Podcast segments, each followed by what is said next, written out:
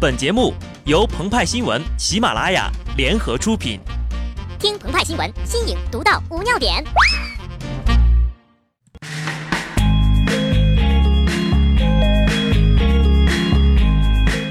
本文章转自澎湃新闻、澎湃联播，听众朋友们，大家好，我是极致的小布。吾日三省吾身：吃饱了吗？还单身吗？工作做好了吗？如何做好工作？有句名言说得好，所谓的职人精神，就是要全身心的投入，一辈子只做一件事，并且把这件事做到极致。但又有句话鼓励跨行与兼职，叫“不想当将军的裁缝不是好厨子”。现代社会呀，想来还是第二句话比较流行。有客官就要问了呀，等等，直接聊工作，吃饱和单身呢？呃，我就是个饿着肚子干活的单身狗，怎么说？为什么说第二句话比较流行呢？因为呀，莫名其妙的兼职总是来得太快，像龙卷风一样。咱们的 CBA 球员就时不时的兼职打手。三月十六号晚，CBA 总决赛第三战结束后，辽宁队球员与四川队球迷在下榻宾馆门口发生了冲突。谁先动手各执一词，只看到了战果。双方及酒店保安都有受伤。这场冲突呀，被称为 CBA 史上最严重，姑且冠以“宾馆门”。作为资深伪球迷的鹏鹏和派派，在他们看来呀，一场球赛引发的血案早就不是稀罕事儿了。球场上身体对抗多，加上垃圾话和小动作，总有人自作聪明的。该出手时就出手，况且呀，要论身体对抗，CBA 可谓在世界篮坛独领风骚，足以让 NBA 自惭形秽了。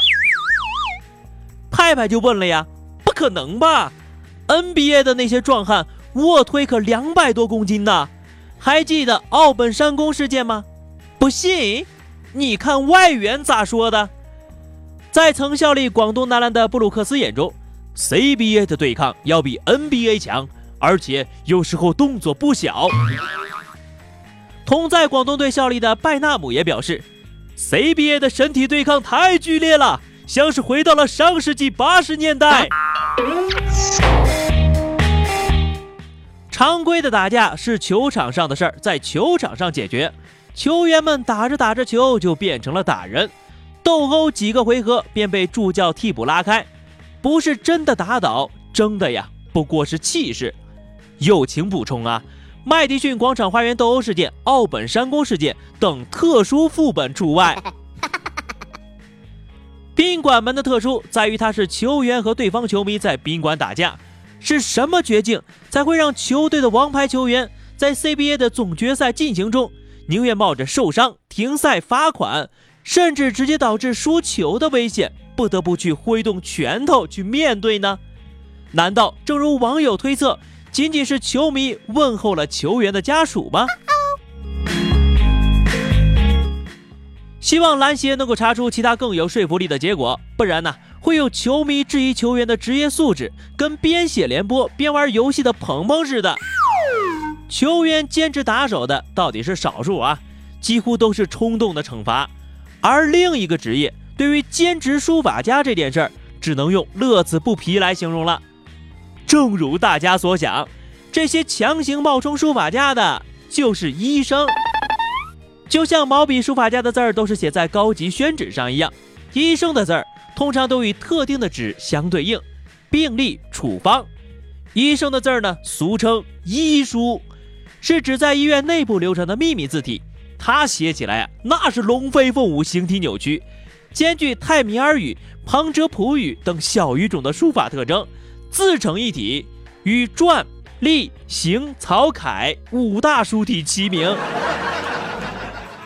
据民间传说呀，为了保护我国书法体系不受侵害，顺便也让患者知道自己的患病情况，最新的江苏省病历书写规范中明确要求医生书写患者病历时要书写规范，字迹工整。这项举措呀，引起了极少数网友的反对。在他们看来，医书是医生与护士、药剂师沟通的密码，若患者参与其中，不仅可能带来更多医闹的风险，还会打破这段三角关系的稳定。在以后呀，医生就不能在患者的病历本上写下诸如“可以来这里吗？每天都可以来吗？心存留恋就不能有幸福”等宋仲基的撩妹语句给心仪的护士了，就无法模仿实习医生格雷开展剧情了。鹏鹏表示，医生请写楷体字，球员打球不打人，这种朴素的态度，怎么有人就做不到呢？哎，真是人心不古呀！要是搁在俺们以前，哎哎，鹏鹏别叨叨了，咱们现在三缺一呢，你快过来呀！好嘞，来啦！好的，那么节目就到这儿了啊，三缺一，我也得走了，拜拜，下期节目我们再见吧。